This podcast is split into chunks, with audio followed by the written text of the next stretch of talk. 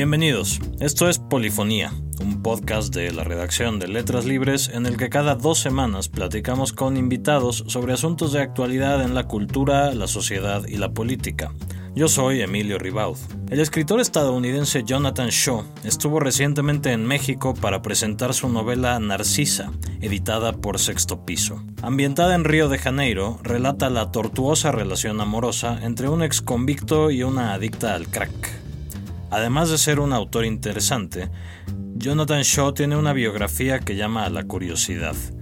Hijo del legendario clarinetista Artie Shaw y de la actriz Doris Dowling, Jonathan empezó su carrera literaria como discípulo de Charles Bukowski, pero se enganchó con la heroína y dejó todo para irse a viajar, primero por México, luego por Sudamérica. Llegó finalmente a Brasil, donde aprendió el oficio de tatuador. Luego se estableció en Nueva York, donde puso Fun City, un estudio donde recibió clientes como Johnny Depp y los Red Hot Chili Peppers, y contribuyó a que los tatuajes se volvieran una moda. En este episodio presentamos una entrevista con este escritor y tatuador. Pues Jonathan Shaw, hola, gracias por la entrevista. Me gustaría que me contaras un poco el principio del libro. Tú has contado cómo cuando eras joven Bukowski te dijo que para escribir tenías que tener una vida, tenías que tener experiencias. Y supongo que este libro en buena medida parte de, esas experiencias tuyas, pero cuéntame. Sí, de cierta manera sí, pero no experiencias actuales, tanto que yo estuve escribiendo este libro, Scavenger, que es una memoria de mi vida. Y este libro se trataba de un capítulo del otro libro de Scavenger, de mi memoria. Y yo llegué en este capítulo donde yo recordaba una relación que yo tuve con una chica cuando yo era adolescente. Y esta chica había morido de overdose, sobredosis de heroína, así en los años 70. Y yo empecé a escribir medio para desintegrar así las cosas de esta relación y de ahí, de, este proceso, surgió esta Narcisa, esa personaje que no tiene nada que ver con mi vida actual, pero surgió como una fantasma. Tanto que me obsesionó la historia de esta personaje que surgió en mi mente, que yo agarré este libro y puse de lado y empecé a escribir sobre Narcisa. Y pues Narcisa fue eh, desarrollándose a través de del proceso de escribir. Entonces una fantasma que de repente fue tomando forma en mi imaginación y se representa más un arquetipo. Y yo descubrí en el medio de escribir eso, ese Narcisa no es una persona, una personaje, tanto cuanto un arquetipo de el amor loco, de, la adicción, de los raíces de la adicción, que yo como un drogadicto recuperado y alcohólico recuperado, yo tenía que, que excavar mucho los motivos para mi adicción después que yo me recuperé, para ver de dónde viene toda esa disfunción, toda esa locura, toda esa autodestrucción, esta busca la muerte, ¿de dónde viene eso? Y dentro de ese proceso surgió esa persona narcisa, tanto que tiene el nombre narcisa, que representa narcisismo, o sea, el egocentrismo, el, que para mí es la raíz de todo, todo mal. Por eso para mí narcisa es un arquetipo, más que una persona, es un arquetipo que demuestra lo que pasa con una buena parte de la humanidad. Es un personaje o un arquetipo interesante porque por un lado tiene esta parte narcisista, pero por otro lado también hay otras cualidades. Una inocencia, tenía una inocencia como todos Hasta una generosidad. Sí, sí, sí, sí. Eso demuestra cómo el ser humano no es bueno o malo, no es negro o blanco. Hay varios degradés de, de gris en el medio y una persona puede ser bien intencionada, pero puede caer, porque somos inocentes. Como seres humanos nadie es malo.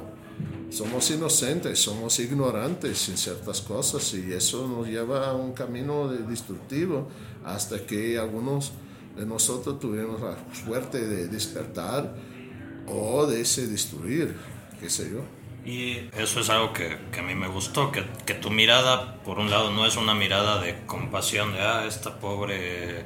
Ni tampoco de condenación. No, no. Es una representación compasional. No digo que es santa ni tampoco el diablo, es, es, es todos nosotros. Tiene sus lados generosos, tiene su lado bonito, su lado inocente, tiene su lado horrible y decadente y egocéntrico y todo, es, una, es un niño. Y para poder llegar a escribir ese personaje tuviste que pasar por un, un aprendizaje, tuviste que aprender a ver cómo, cómo poder ver a, a un ser humano de esa manera. Sí, y como yo fui criado por una mamá que era alcohólica, entonces yo tenía experiencia con lo bueno y lo malo que, que una persona puede tener dentro de, de, sí muchas cualidades. Y Narcisa representa un poco eso. Narcisa también representa mucha experiencia que yo tuve como adicto. Entonces yo me identifico mucho con Narcisa. Narcisa representa una parte de mí, una parte de mí, una parte oscura y también una parte que busca la luz. Entonces Narcisa es un reflejo de mi alma de cierta manera. Y Cigano también. Ya me dices que, que interrumpiste la redacción de Scap Vendor de tus memorias para escribir, esto. Eh, ¿Qué tipo de libertad o qué tipo de ventajas te da estar escribiendo una novela en vez de una autobiografía? Bueno, la verdad es que yo escribo mi biografía como si fuera una novela. Como escritor, yo tomo esa libertad porque me gustan historias con descripciones y algunas cosas tengo que inventar para que se lee así más una historia más dramática. Entonces, para mí escribir una novela como Narcisa, donde yo tenía toda la libertad de inventar lo que quería, para mí fue como un buen aprendizaje para que cuando volvía a escribir mi memoria, yo podía sentir que no, yo puedo elaborar también, yo puedo poner colores y, olores y, y, sonidos para que trae el lector para dentro de la historia, para que el lector se siente dentro de un mundo tridimensional, no está leyendo, ah, ta, ta, ta, ta, ta, no. Yo pienso como escritor de una forma cinemática, porque como chico siempre asistía mucho, mucha película, entonces eso me informaba la visión y después fui a vivir en el mundo y yo veo, mi visión del mundo es una visión de cinemático. Yo veo cosas como si estuviera asistiendo a una película. Entonces lo veo, ángulos y colores y movimientos y lo trato de de describir como si estuviera dirigiendo una película. Y eso me ayuda mucho a ser un escritor que parece que la gente se identifica porque, porque para ellos es copado leer algo que le pone adentro del escenario y no, no está leyendo así de pared para, para mesa, pero están encima de la mesa, debajo de la mesa, y a donde las pongo con mis descripciones. ¿Qué importancia le das dentro de la escritura a la experiencia frente a la fantasía en lo que tú escribes? Hay una mezcla de ambas sí, cosas. seguro que hay una mezcla. ¿Cómo haces esa mezcla? Bueno, esa mezcla viene desde el lugar donde nadie sabe describir. Es un lugar de, fuera del mundo tridimensional. Es un lugar de donde vienen los espíritus que nos inspiran como artistas. Y esa mezcla, no sé, es un dádivo divino, yo creo. Yo no sé, yo no soy el autor, tanto que yo soy un traductor. Porque hay voces mucho más allá de mí que, que me inspiran, que, me, que, se expresan a través de mí. Entonces yo me siento más como un traductor que un creador. Sí, yo, yo me pongo y siento y hago lo que tengo que hacer pero yo creo que la inspiración viene de un lugar mucho más allá de mi mente. La experiencia, las, las aventuras que uno ha vivido, tiene su peso y tiene su lugar, pero la inspiración viene, viene de fuerzas divinas, creo yo. ¿Cómo fue que te hiciste tatuador? Bueno, la verdad es que yo estuve viajando como joven, cuando tenía como 17, 18, 19 años, viajando por México sin dinero, vagabundo y...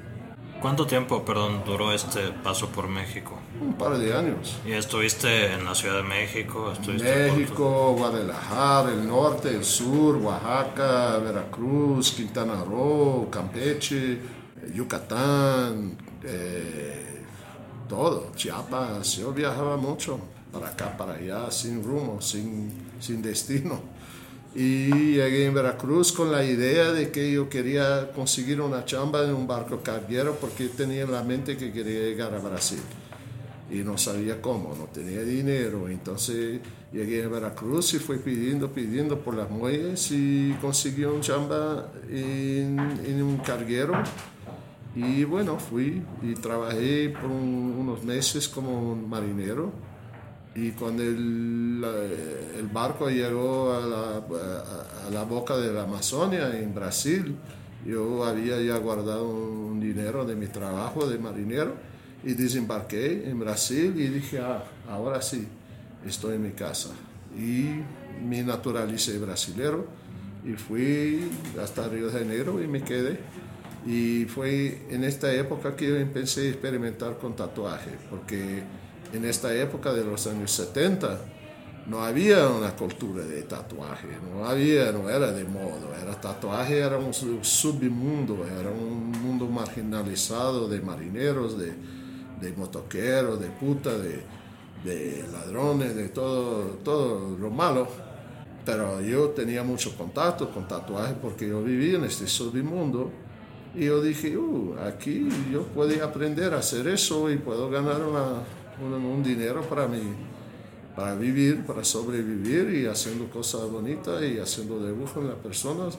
Y yo empecé a experimentar con agujas y fui desarrollando una técnica hasta que el punto que yo sabía más o menos qué estaba haciendo. Y de ahí yo fui, volví a los Estados Unidos y conseguí un aprendizaje con un maestro de un capo de tatuaje de, tradicional de los tiempos y ahí me enseñó a tatuar, la técnica y todo eso. Y ahí yo fui, y fui desarrollando, agregando y, y, llegué a ser un tatuador. Y ahí... Fuiste un tatuador famoso, sí, importante. Sí, sí, fui uno de los pioneros porque en esta época no había gente tatuando. Y bueno, era cuestión de estar en el lugar el lugar propicio, el tiempo propicio y, y cuando llegaba todos esos primeros famosos para hacer tatuaje, como los Red Hot Chili Peppers, como los Mötley Crue, como Johnny Depp, llegaron a mí, porque yo era el, el, tipo conocido en esta época, entonces llegaron a mí, y entonces yo tatuaba y ya sacaron fotos y yo, mira, y ellos fueron creciendo en su fama y yo también. Y bueno, fue un proceso este, orgánico. ¿Qué es lo que tiene de, de mágico un tatuaje? ¿Por qué la gente quiere tatuarse? Es un deseo de, es para mucha gente es una forma de se expresar sin palabras, porque mucha gente quería se expresar en su creatividad, pero no tiene voz, no tiene palabras, no tiene como si expresar. Entonces, marcar el piel con una idea, con ideal, con algo que, que le significa algo, es lo más próximo a que mucha gente va a llegar a una expresión personal. Creo que tiene algo que ver con eso y también es un, una cosa que es enraizada en el DNA del ser humano, porque el ser humano es el único bicho que decora su casa. El ser humano busca expresión artística y tatuaje debe ser una de las primeras maneras del ser humano se expresar de esa manera. Es una onda primordial, yo creo, que existe hasta hoy. Habiendo sido tatuador y ahora escritor, ¿crees que hay alguna relación en el proceso creativo de tatuar o de escribir? ¿Se parecen en algo? No, para mí, por nada. Porque tatuar es, es una arte visual. Bueno, también escribir para mí es muy visual, pero es otra onda, es otra cosa. Yo estoy pintando cuadros con palabras como escritor. Para mí es, es mucho más satisfactorio. Pero yo trabajo, sigo trabajando como tatuador para ganar mi pan de cada día. Porque como escritor underground no ganamos mucha, mucha lana. Entonces, para sobrevivir en el mundo de hoy, uno tiene que ejercitar una profesión. Y tatuaje es una profesión. Y como ya soy conocido, yo consigo trabajar y pagar mis cuentas. Porque con los libros yo no pagaría mis cuentas.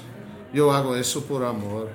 Y la verdad es que yo tatúo también porque soy soy profesional, entonces sé tatuar y es una profesión como cualquiera para mí. Pero no es también un arte. Es un arte cuando el cliente te permite hacer su arte. La mayoría de los clientes quieren que tú haces lo que ellos quieren y ya no puede ser un arte porque es una técnica de, de, de vos eh, traducir lo que ellos quieren para una realidad. Entonces trabaja sobre la demanda de los demás. Yo creo que puede ser un técnico sin ser artista, pero para ser artista tiene que primero tener una técnica que te, que te habilita realizar su visión. Entonces yo soy técnico que pretende ser artista cuando me dejan. Si no, yo soy intérprete. Como escritor no, tengo toda la libertad del mundo. Puedo escribir lo que me da la cabeza. Puedo escribir delirios, puedo escribir pesadillas, puedo escribir poesía, puedo inventar personajes, puedo crear mundos. Conforme mi deseo y mi inspiración. ¿Y crees que las palabras al final son tan permanentes como los tatuajes? Más porque las palabras existen más allá del tiempo y el espacio. El tatuaje no, el tatuaje depende de su cuerpo humano. Cuando el cuerpo humano va para la tierra, ya se va al tatuaje. Pero lo que escribimos, yo creo que tatuamos en, en otra dimensión, creamos realidades. Y la palabra tiene mucha fuerza, mucho poder. Fue con la palabra que Dios creó la, la, tierra y los mares y el cielo. Y bueno, fue con la palabra que empezó esa, esa mierda toda. Con Dios dijo la palabra y ahí estaba. Con tatuaje, no, tatuaje temporario. Y depende de un cuerpo físico. El cuerpo físico va para la tierra y, y, y los gusanos la va a comer. Creo que mucha de tu, de tu biografía digo, por lo menos de lo que sabemos, del modo en el que has contado tu vida, parecería que tiene que ver con un deseo de salir, de ser un poco un outcast. Sí. Eh, ¿Qué piensas del, del boom de los tatuajes? Eran en un momento dado algo también propio de los outcasts y ahora pues, ya no. Bueno, era una cosa inevitable, ¿verdad? Porque por muchos años el mundo de tatuaje existía como un mundo clandestino y los tatuadores eran pocos. En los años 70, cuando yo empecé a experimentar con tatuaje, con tatú, había por ahí 50 tatuadores legítimos, profesionales en el mundo entero. Imagina, 50, tal vez 100. Hoy día este número de tatuadores debe existir en este barrio. Imagina, por todo, la, todo el planeta debe haber millares, millones de tatuadores hoy día. Y bueno, después que los rockeros empezaron a tatuar en los años 80 y después empezó MTV y, y el público veía a esos rockeros se tatuando, todo el mundo quería ser como ellos. Yo era un role para toda una generación de tatuadores porque yo publicaba esta revista todo mes y hablando de la historia de tatuajes, mostrando tatuajes modernos. Y la gente, claro, que creció en los ojos y decía, oh, yo también quiero eso.